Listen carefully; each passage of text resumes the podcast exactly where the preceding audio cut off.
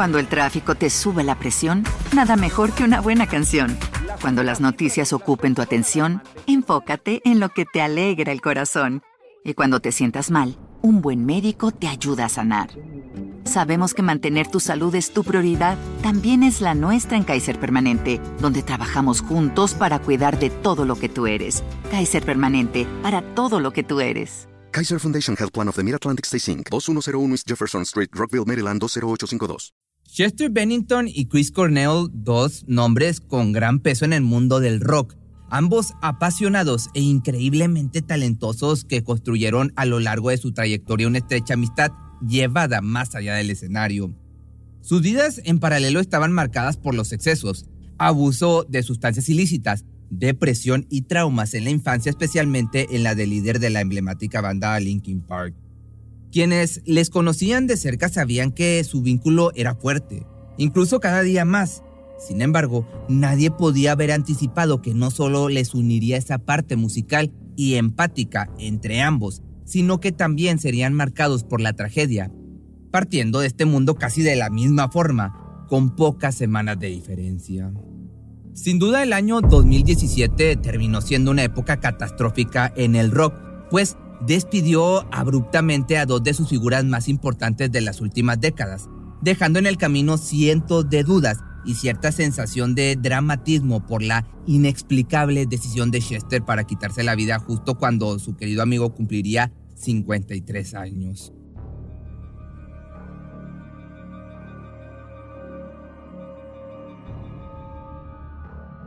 Todo comenzó el 18 de mayo de ese año, Chris Cornell bajaba del escenario terminando lo que sería su último concierto al lado de Soundgarden en el Fox Theater de Detroit. No había sido su mejor show, se paseaba por el escenario algo confundido, desafinado y tratando de recordar la letra de las canciones, como si no se tratase del mismísimo Cornell quien con un potente rango vocal de casi cuatro octavas en la década de 1990 fungió como una de las principales voces del movimiento grunge. Una vez terminado el concierto se comunicó con su esposa Vicky, quien inmediatamente detectó algo extraño en la voz del cantante. Noté que balbuceaba, estaba diferente. Me dijo que tal vez se había tomado un Ativan o dos de más. Esto fue lo que dijo la mujer, que se preocupó un poco, pero lejos de imaginar el evento catastrófico que se avecinaba, quizá solo pensó que el artista debía descansar y que al siguiente día estaría mucho mejor, más el sentimiento de angustia se quedó con ella toda la noche. Era algo como un mal presentimiento que no la dejaría dormir.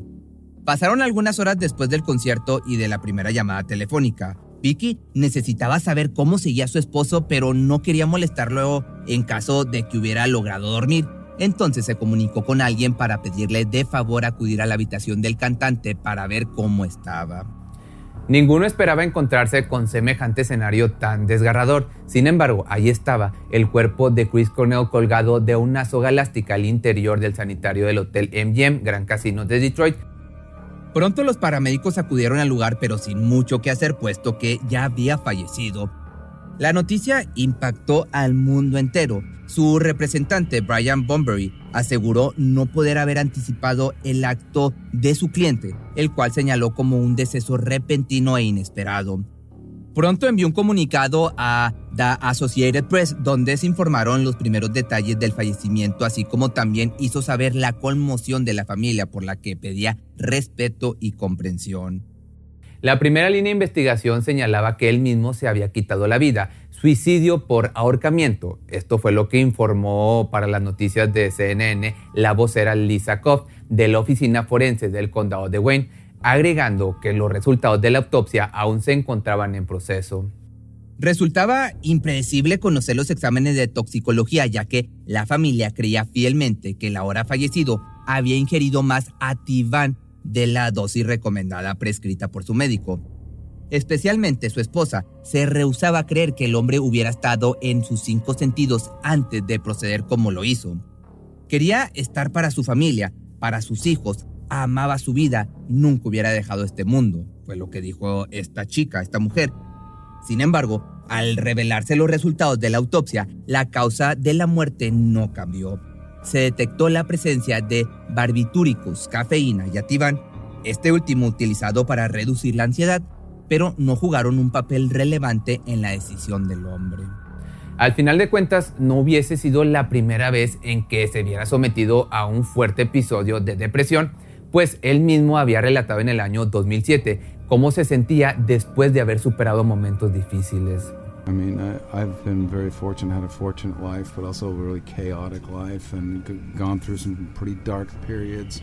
Um, some of it kind of self-imposed, some of it, you know, just losing close friends and, and people that, that I miss, and and um, just, now is is something, and I never really even knew that that this was a way that life can be like. Um, being happily married, having a family be part of my career where it's not a juggling act, where it's just this is what we all kind of do together, and that actually makes it work better.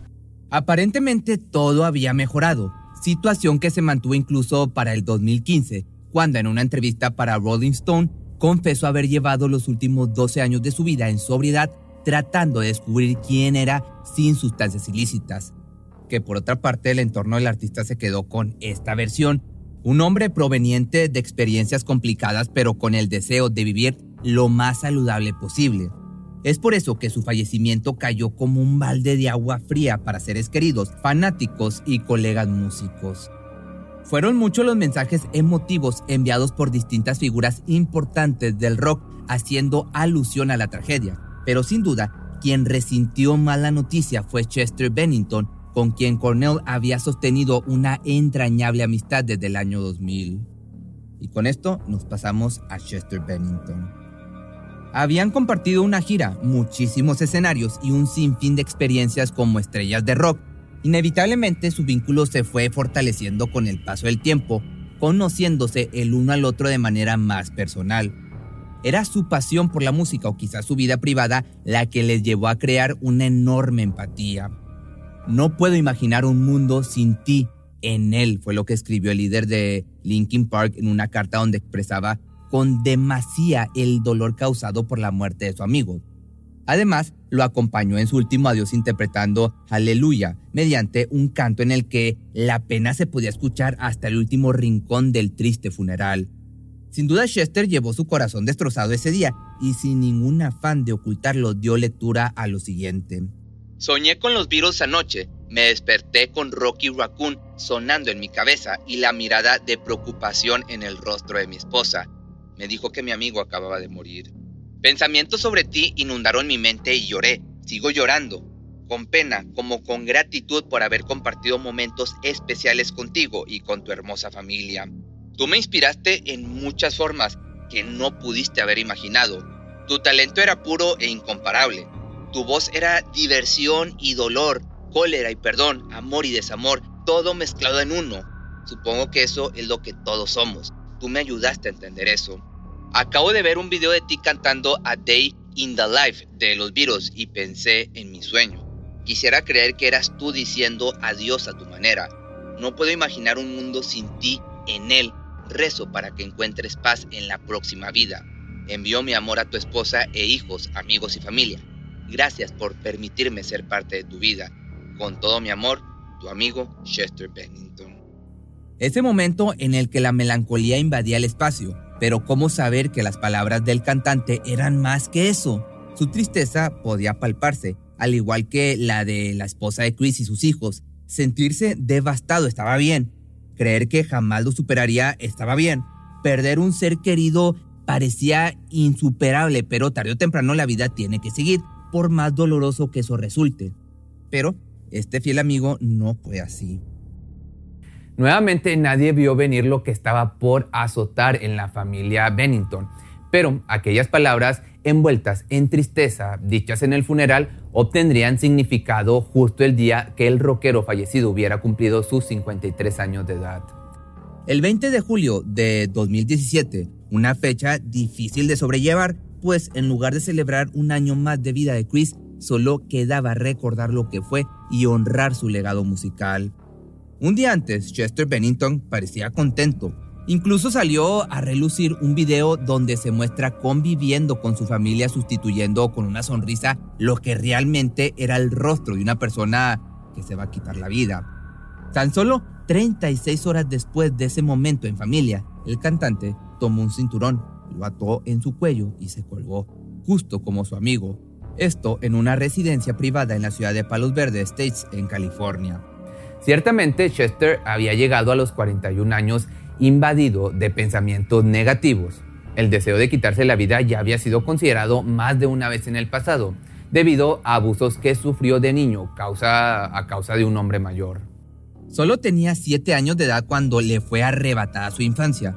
Un acto desgarrador que lo marcaría para siempre, llevándolo por camino de los excesos por no saber cómo lidiar ante lo ocurrido. Esto fue lo que contó en el 2016 mediante una entrevista en la que además de eso confesó las cantidades alarmantes de sustancias que consumía. Tomaba 11 dosis de ácido al día. Estaba tan metido en el ácido que me sorprende aún ser capaz de hablar. Fumaba montones de crack, consumía un poco de metanfetamina y me dedicaba a sentarme ahí y friquear. Entonces fumaba opio para bajar, pesaba menos de 50 kilos y mi madre me dijo que parecía que acababa de salir de Auschwitz. Con respecto a esto, más su dependencia a las bebidas alcohólicas, dijo adentrarse tanto en ese mundo que no se reconocía a sí mismo, especialmente después de que en 2006 tuviera una seria plática con los demás integrantes de la banda. En 2006 tuve que elegir entre dejar de beber o morir. Hablé con mis amigos de la banda y me dijeron cómo realmente se sentían. No tenía idea de que me había convertido en una verdadera pesadilla. Palabras del cantante, sin embargo, tuvieron que pasar algunos años más para finalmente poder permanecer sobrio, cosa que logró hasta el año de 2011 poniéndose un ultimátum a sí mismo. Pero con esto vamos a pasarnos a la teoría de su muerte. No cabe duda que ambos fallecimientos resultaron devastadores e inesperados.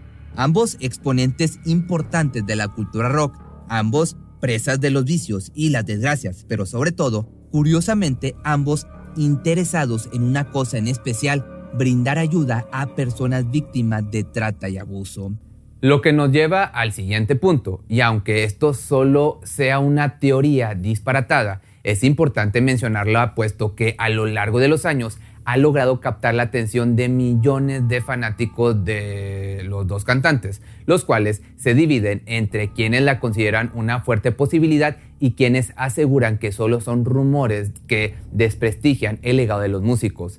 Presuntamente se dice que los intérpretes se encontraban inmersos en una investigación sobre una red de personas asiduas al contenido infantil prohibido Considerando que Cornell y su esposa estaban al frente de una fundación como apoyo a las víctimas en este ámbito y que Chester era uno de los principales colaboradores, no resulta tan complicado llegar a este tipo de hipótesis que sean ciertas o no. En Internet se puede encontrar todo el debate causado por esta supuesta investigación, la cual presuntamente le llevó a descubrir un grupo conformado por músicos, actores e incluso políticos con gustos sumamente espeluznantes. Debido a este hipotético descubrimiento, se dice que fueron silenciados antes de que pudieran avanzar más en cuanto a datos específicos y pudieran sacar a relucir una lista de nombres y datos reveladores. Independientemente de cuál sea la verdad, lo cierto es que fueron dos grandes exponentes cuya aportación a la música rock permanecerá intachable por el resto de los años. Pero si quieres que te haga algún video de algún artista o cantante, déjame tus comentarios aquí abajo y con gusto lo hago. Cuando el tráfico te sube la presión, nada mejor que una buena canción. Cuando las noticias ocupen tu atención, enfócate en lo que te alegra el corazón. Y cuando te sientas mal, un buen médico te ayuda a sanar.